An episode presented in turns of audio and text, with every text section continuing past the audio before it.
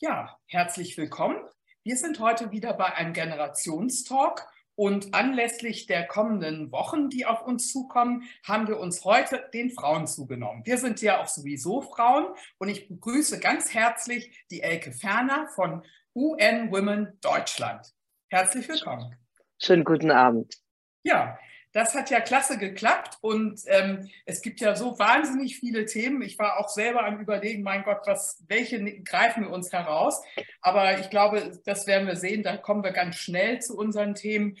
Erst einmal ganz kurz. Ähm, also Elke Ferner war jetzt die ganzen Jahre auch schon vorher in der Politik oder aber auch als, äh, im, als Staatssekretärin auch in Ministerien tätig und hatte da natürlich auch einige Möglichkeiten, auch äh, aus den Worten Taten folgen zu lassen und ähm, letztendlich auch durch die Arbeit, schon langjährige Arbeit auch im SPD-Parteivorstand, kann man ja auch so sagen, sind sie ja auch an der Macht. und da gibt es ja auch Hoffnung, dass dann das eine oder andere auch vorangetrieben werden kann. Aber ganz grundsätzlich müssen wir beide doch feststellen, dass wir erschreckend schlecht dastehen, wenn man Deutschland jetzt mal als Maßstab nimmt, äh, im Vergleich zu anderen Ländern um uns herum. Woher kommt das? Ja, das ist, äh, da gibt es nicht den einen Grund, da gibt es viele Gründe dafür. Aber ich glaube, der Hauptgrund ist einfach, dass äh, unser ganzes Steuer- und Sozialrecht noch auf die Alleinernährer, auf die Einernährerfamilie ausgerichtet ist.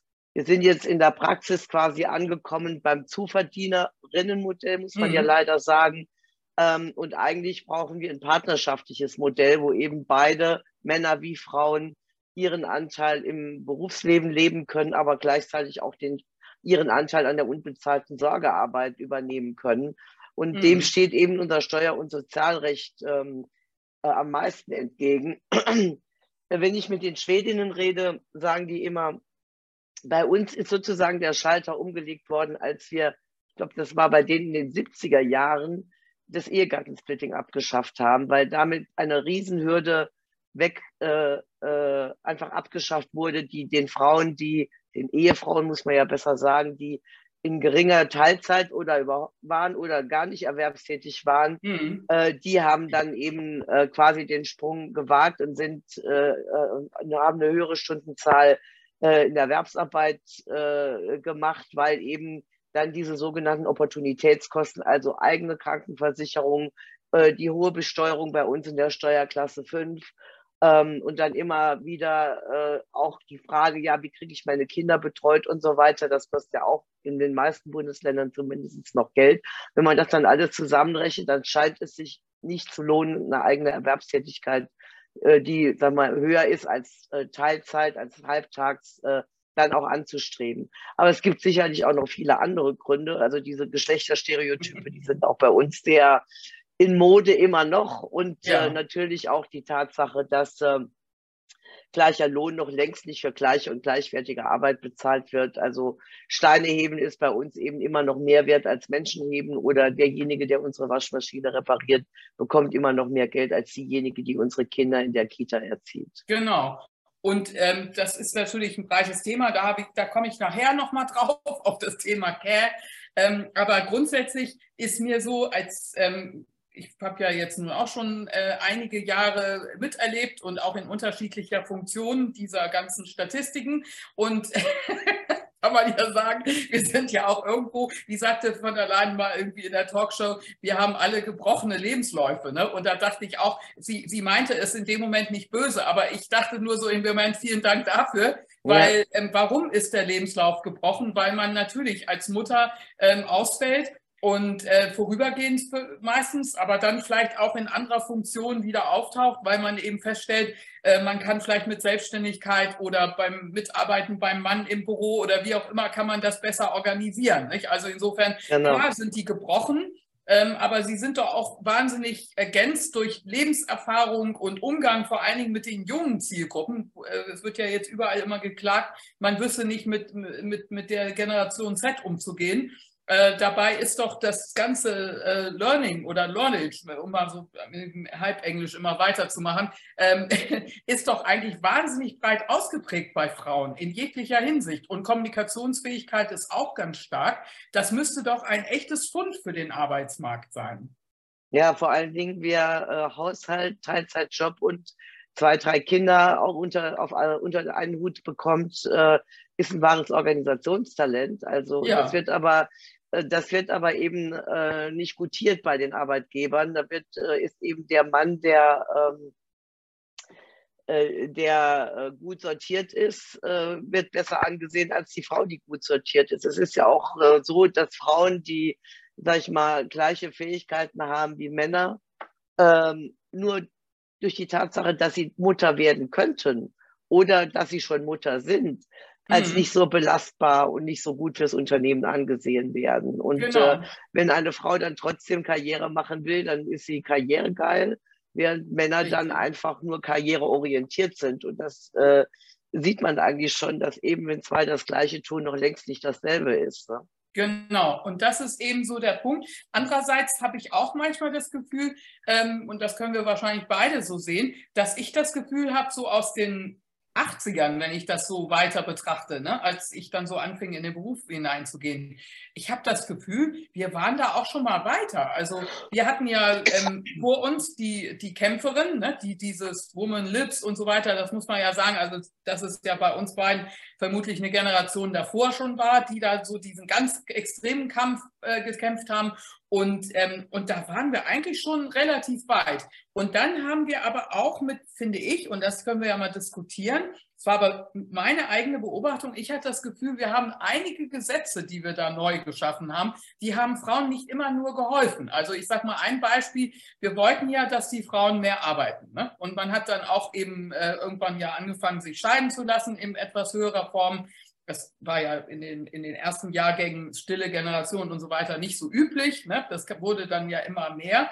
Und ähm, in diesen Jahren haben wir ja die Scheidungsgesetze geändert. Und ich finde persönlich, dass da viele Frauen dadurch mit ihren Kindern arm wurden.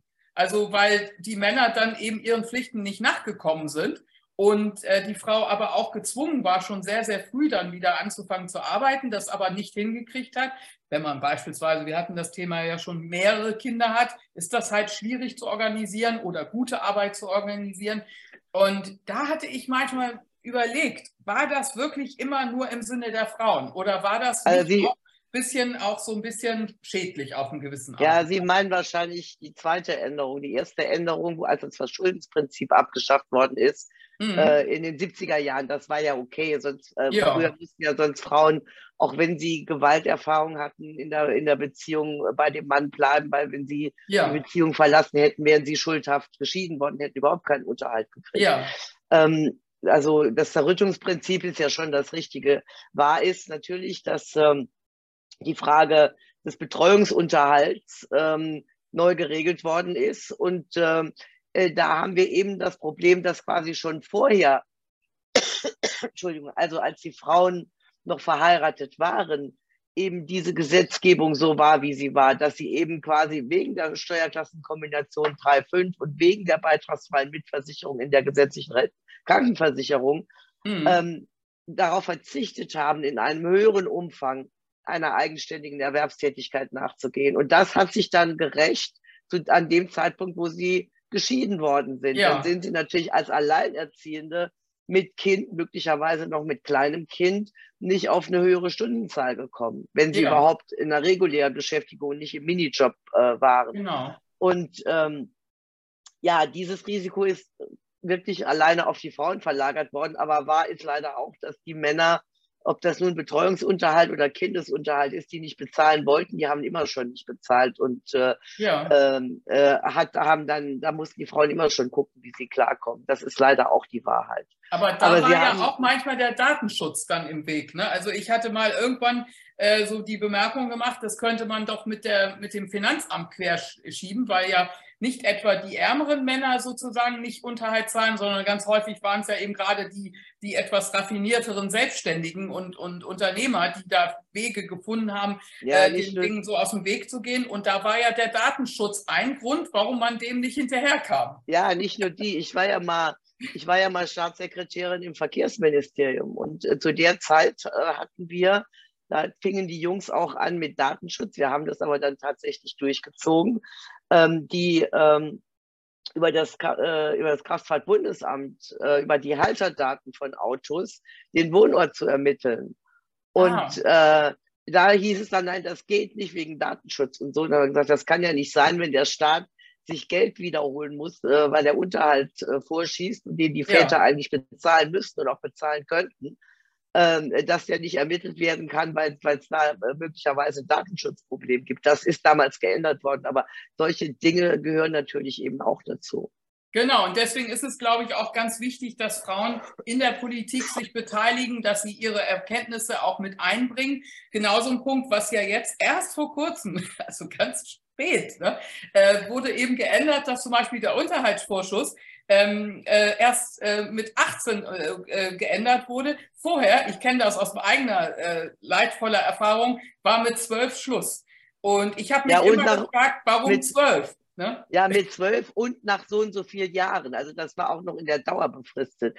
Also das war ein riesen, ein Riesenthema, als wir das damals geändert haben. Da hat ja. auch Manuela Schwesig sehr dafür gekämpft. Ich weiß das ja. noch genau. Und ich habe mich immer gefragt, wieso zwölf? Was ist mit zwölf? Zwölf ist gar nichts. Und wenn man ja. dann nicht Sozialhilfeempfänger wurde, und dann haben viele gesagt, ja, dann muss man eben Sozialhilfeempfänger sein, sage ich, hallo, äh, man ist jetzt wieder am Arbeiten, nicht? Also warum soll man jetzt plötzlich zurückgehen als Sozialempfänger? Ja. Ähm, und da hat man, man hat gar nicht die Steuerungswirkung, also zumindest die Steuerungswirkung auf Frauen war, dass sie eben äh, doch relativ schlecht dastanden. Und jetzt sehen wir ja, ähm, in dem Ergebnis, und jetzt kommen wir ja dem Thema, unserem Thema auch etwas näher, was die Bezahlung anbelangt. Wir wundern uns ja mitunter, ob es daran liegt, dass die Frauen nicht gearbeitet haben. Aber ich glaube, auch ein wesentlicher Punkt ist doch, dass die Frauen, zurückliegenden Generationen der Frauen, die haben ja alles privatwirtschaftlich fast bezahlt. Weil so viele Dinge wie, wie heute schon Luxus sind, also hier, dass man den ganzen Tag Betreuung in der Schule bekommt oder auch Kindergartenplätze umsonst sind oder zum Beispiel eben, wie gesagt, der Unterhaltsvorschuss bis 18 gezahlt wird oder ein Begrüßungsgeld. Das sind ja alles Dinge, die diese älteren Frauen oder die Frauen, die jetzt in die Alters- oder Rentenarmut vielleicht hineinrutschen, die hatten ja diese ganzen Zahlungen nicht. Und ähm, da ist doch eine Gerechtigkeitslücke eigentlich. Auch, auch wenn man jetzt immer sagt, bloß nicht rückwärts Gerechtigkeit denken, aber aus der Sicht ähm, der Frauen Lebensleistung, warum nicht? Sie haben ja viele Kinder noch gekriegt und sie haben aber eben mehr zahlen müssen. Ne? Also.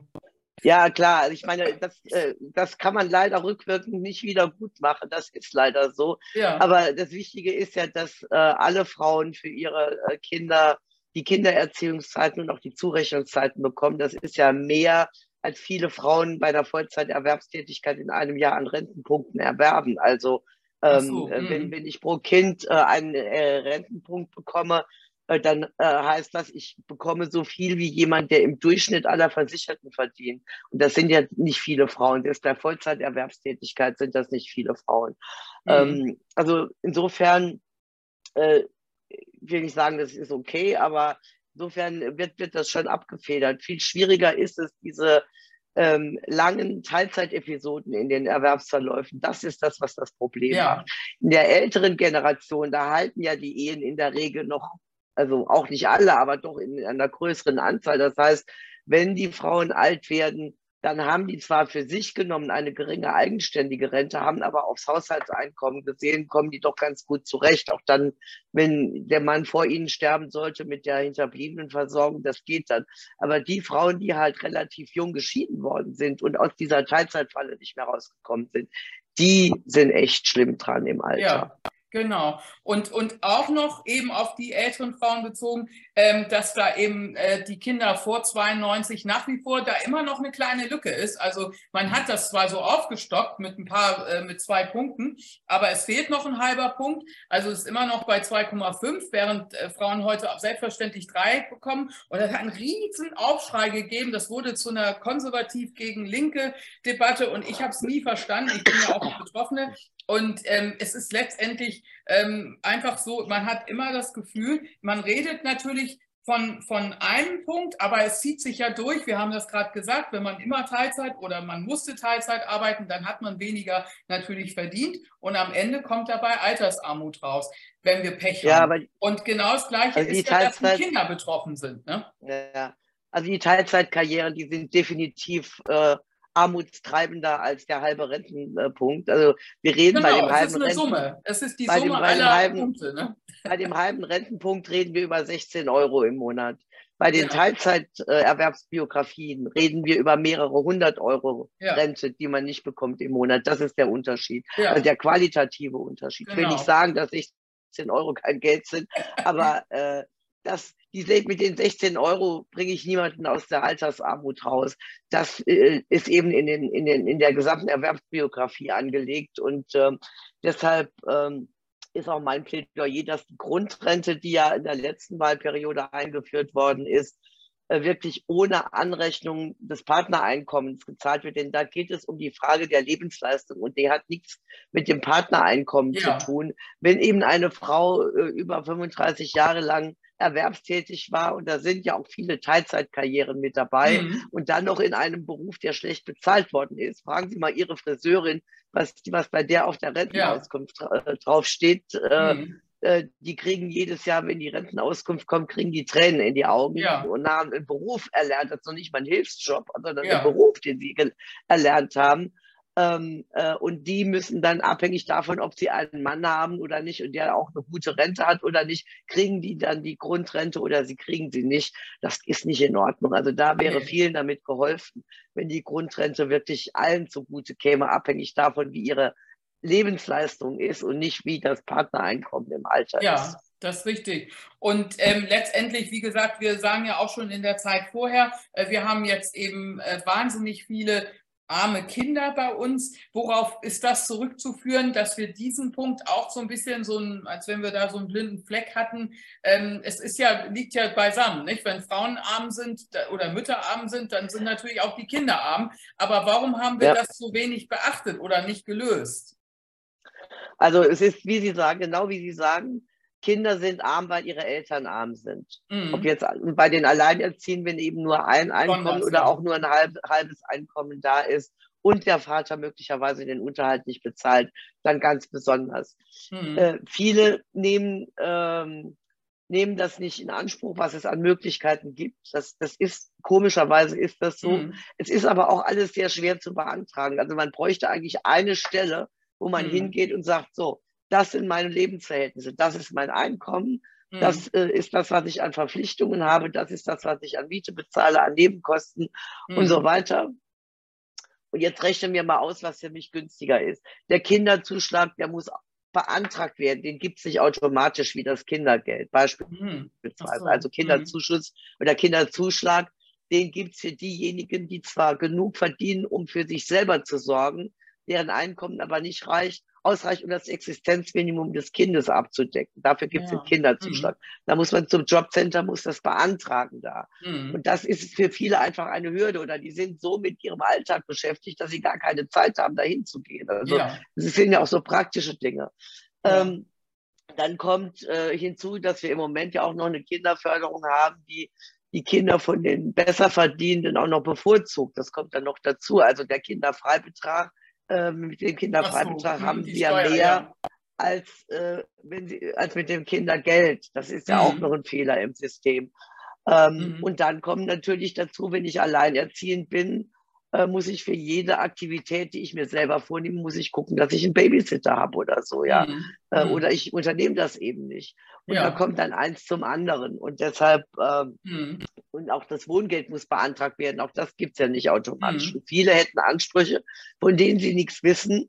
Mhm. Äh, und dann es würde ihnen wahrscheinlich dann auch nicht jetzt, ähm, können sie keine Federn in die Luft blasen, aber es würde ihnen doch einiges erleichtern im Alltag. Also insofern äh, kann ich nur dazu raten, äh, dann auch mal zum Wohngeldamt zu gehen oder on den Online-Rechnern die Daten einzugeben und zu gucken, habe ich möglicherweise einen Anspruch, ja oder nein. ja. Und ähm, aber im Prinzip bräuchten wir so ein, ein quasi eine Berechnung aus einer Hand, alle möglichen Berechnungen, die es gibt. Und deshalb ist das ja auch so wichtig, dass die Kindergrundsicherung kommt, wo dann alles gebündelt ist und man nicht mehr an zehn verschiedenen Stellen seine Anträge stellt. Ja, wir haben ja, wir haben ja schon angefangen, dass wir so niedrigschwellig Mhm. in den Quartieren jetzt anfangen, in bestimmten Orten und Städten hat das zumindest begonnen, dass man eben äh, auch so was jetzt Care und Pflege und Ansprechpartner äh, in, in äh, also Gesundheitszentren, jetzt zum Beispiel in Hamburg haben wir das, Also, dass man da sagt, also niedrigschwellig, eben, wo man eben äh, weniger Beamtenluft äh, oder weniger äh, vielleicht schwierige sprachliche Hürden, die wir nehmen müssen, um die Formulare zu verstehen und dergleichen, das kostet ja auch ein Heidengeld, da immer Übersetzer oder wie auch immer zur Verfügung zu stellen. Also insgesamt äh, müssen wir da auch wahrscheinlich uns eben auch umstellen und vielleicht auch früher schon mit der Beratung anfangen, auch vielleicht in den Schulen, ähm, äh, äh, habe ich mir oft überlegt, also weil ich eben auch viel nebenbei auch immer Vorlesungen oder mit Auszubildenden zu tun habe, habe ich eben, merke ich das ja auch, dass da auch einfach ein Lack of Information, ne? also man hat einfach so das Gefühl, äh, ja, wie gesagt, man ist da ja so manchmal so eine halbe Mama, ne? also wenn man dann erstmal über das Leben ja, ja. Und ähm, ich glaube, vielen ist das gar nicht so bekannt, weil, weil letztendlich ist man natürlich am Anfang, wenn man so ein Paar wird und dann äh, Kinder kriegt und, und, ins Leben reingeht, dann ist man ja auf Wolke 7. Nicht? Und ähm, dass man da aber vielleicht eben schon früher nachdenkt über, was wir ja heute viel sehen, es kommen ja viele Initiative, Frauenfinanzierung, wie muss eine Frau sich vorbereiten und so weiter, auch Vorsorge und dergleichen. Aber es ist eben noch nicht genug. Ne? Da müssen wir einfach, ähm, ja, mehr Staat können wir jetzt kaum noch machen. Also ähm, wie können wir sowas lösen? Nicht? Also mit Ehrenamt ist ja auch so eine Sache. Wenn das, das ist ja auch eigentlich wieder eine Aufgabe, die ja. Frauen übernehmen. Ne? Also ich meine, gut ist es natürlich immer dann, wenn man ohnehin Kontakt mit den Menschen hat, ihnen die Informationen auch zu, anzubieten, die da sind. Also ja. wenn es beispielsweise so eine Art Begrüßungsgeld gibt, wenn ein Kind kommt, dann kann man doch gleich sagen, ja, vielleicht habt ihr jetzt Anspruch auf Wohngeld. Guckt, ja. mal, äh, äh guckt mal, ob ihr jetzt, ihr seid eine Person mehr, ob jetzt Anspruch auf Wohngeld da ist. Oder äh, ihr habt möglicherweise den Anspruch auf Kinderzuschlag. Also ja. das ist das eine. Das andere ist aber, dass wir in der Tat in den Wohnquartieren äh, quasi, wir brauchen sowas wie Stadtteilbüros, äh, wo auch Sozialberatung stattfindet, wo man um, um, die Ecke hingehen kann und sich nicht einen Termin im Jobcenter zur besten Arbeitszeit äh, organisieren muss, um irgendwelche Anträge stellen zu müssen. Ja, Genau. Und äh, letztendlich ist ähm, das Stichwort ja auch, dass ähm, vieles, was organisiert werden muss oder was eben gesellschaftlich ansteht, ja immer wieder auch Frauen gerne übernehmen. Nicht? Oder äh, ich sage jetzt mal gerne, äh, aber sie übernehmen es. Und, und das ist ja nicht besser geworden. Und ich hatte ja vorhin schon mal gesagt, ich habe manchmal das Gefühl, wir haben in manchen Dingen auch, was so Rollenverhalten untereinander angeht, habe ich manchmal das Gefühl, dass wir sogar so einen Retro-Trend haben. Also ja, jetzt äh, dieses, nach der Ne? Also, nach, der, nach der Pandemie äh, ist das wirklich zu sehen. Wir haben, haben ähm, es gibt Untersuchungen, die sagen, ähm, 60 Prozent der jungen Paare möchten gerne sich partnerschaftlich Beruf und Familie teilen. Ja. Und wenn dann das erste Kind kommt, können das noch 15 Prozent realisieren. Ja. So, das liegt zum Teil in der jungen Generation, würde ich noch nicht mal sagen, nur am Wollen. Es geht, es geht einfach ums Nicht-Können, ja. weil eben der Mann mehr verdient, weil eben möglicherweise der Mann schräg angeguckt wird und als Lusche gilt, wenn er sagt, ich nehme jetzt mal ein halbes Jahr Elternzeit und so weiter und so fort. Also ja. da ist noch unglaublich viel zu tun, dass eben die Rahmenbedingungen so gesetzt werden, dass auch Väter, die das, die sich um ihre Kinder und ihre kümmern wollen und ihre Frau entlasten wollen, ja. dass das auch möglich ist. Und nicht mhm. dann quasi, so wie das erste Kind da ist, äh, äh, geh auf Null, äh, gehe, äh, gehe auf Los, gehe nicht, gehe äh, direkt in das Gefängnis, ziehe nicht 4000 Euro ein und so weiter. Also wir kennen das Monopoly-Spiel. Ja. Ähm, äh, dann wieder quasi alle, alles auf, auf äh, Status quo ante zurückgesetzt wird und man sich dann in der Rolle, also in einer Geschlechterrolle sieht, wie die Mutter äh, oder vielleicht sogar die Großmutter äh, sie gehabt hat. Ja. Und das ist, das ist ein Riesenproblem.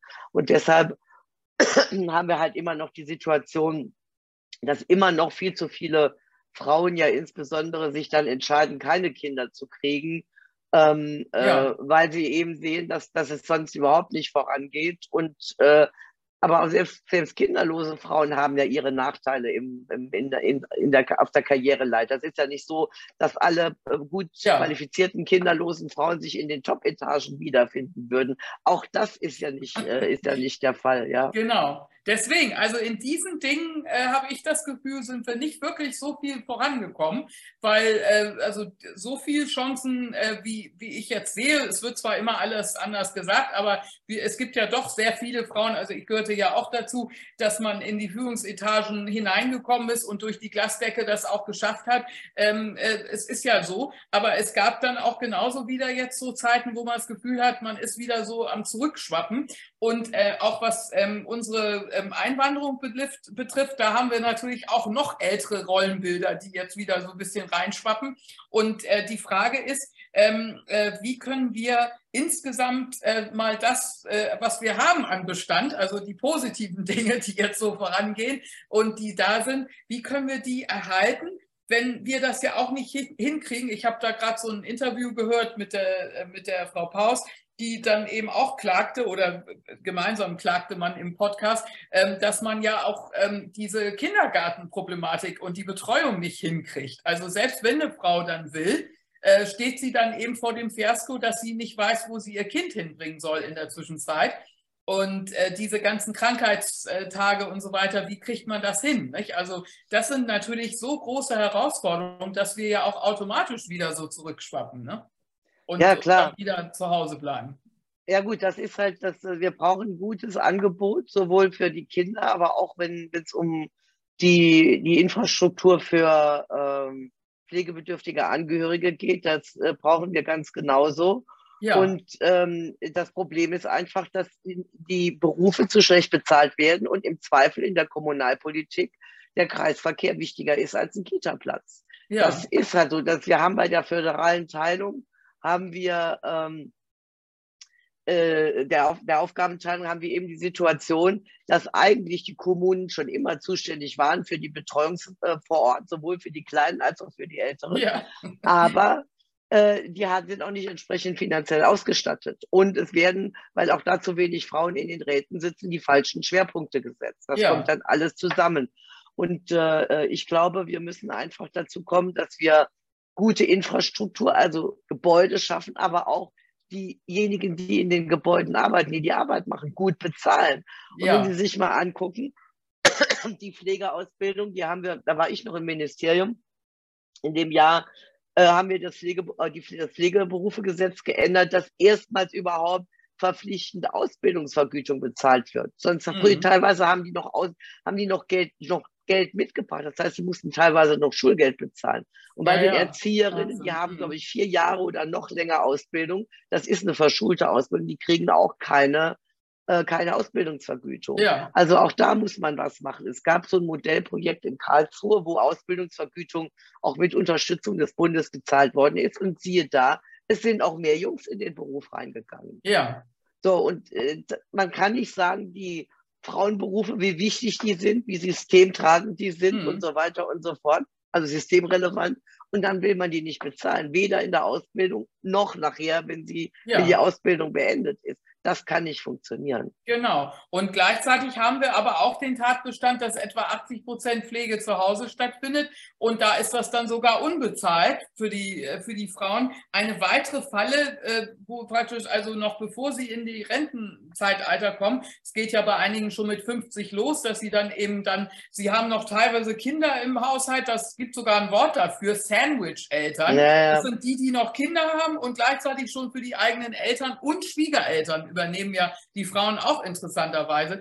Also es ist natürlich eine zweite Falle und dann sieht man das auch in den Zahlen. Aha, dann geht es wieder zurück in die Teilzeit. Genau. Aber es gibt genauso die, äh, die Sache, dass zum Beispiel ja auch Frauen zurückgeholt werden können mit ihrer gesamten Kompetenz. Gibt es denn da irgendein tolles Beispiel aus anderen Ländern, äh, wo Sie das so mitbekommen haben, wo Sie sagen, also jetzt haben wir doch diese Frauen, jetzt sind äh, Empty Nester, die Kinder sind aus dem Haus, jetzt können die doch noch mal richtig loslegen. Gut ausgebildet, best ausgebildet, das sind doch tolle Frauen, die da in den Jahren äh, Ausbildung hoch drei gemacht haben. Also die, die Wahrheit ist ja, wenn ich eben lange aus dem Beruf draußen bin, komplett draußen bin ja. oder halt nur in geringer Teilzeit mit dabei sind und dann auch in Wahrheit keine betriebliche Qualifizierung mehr mitmachen darf, ja, ja in größten Teilen, wenn es überhaupt mit der Familie kompatibel ist, dann hat man zwar eine gute Grundausbildung, aber die ist nicht auf der Höhe der Zeit, was die aktuelle Qualifikation angeht. Das mhm. gehört zur Wahrheit leider auch dazu. Und deshalb äh, muss man eben sehen, dass gar nicht erst, dass die Frauen gar nicht erst in einem so großen Umfang aus dem Erwerbsleben rausgehen. Mhm. Wir reden die ganze Zeit über Fachkräftemangel. Das größte Potenzial, was wir haben, ist die geringe Arbeitszeit der Frauen. Wenn wir ja. hier wirklich auch in zusätzliche Qualifizierung investieren würden und auch, mhm. das kann ja auch betriebliche Qualifizierung sein, und die, die Möglichkeiten schaffen, dass sie ihre Stunden erhöhen können. Es muss ja nicht sein, wenn man kleine Kinder hat, dass beide Elternteile Vollzeit arbeiten. Aber wenn beide beispielsweise 30 Stunden Woche hätten, wäre es mhm. für beide Teile gut. Jeder könnte ja. seinen Teil der Familienarbeit übernehmen und jeder hat auch äh, Anschluss im Job und ist nicht quasi auf der Reservebank in der Sackgasse bei den Teilzeitleuten, die man eh für, in Anführungszeichen, eh für mhm. nichts gebrauchen kann, äh, und die dann in der beruflichen Sackgasse abgestellt werden. Also das ist äh, etwas, was in anderen Ländern einfach besser läuft. Die haben auch bessere ja.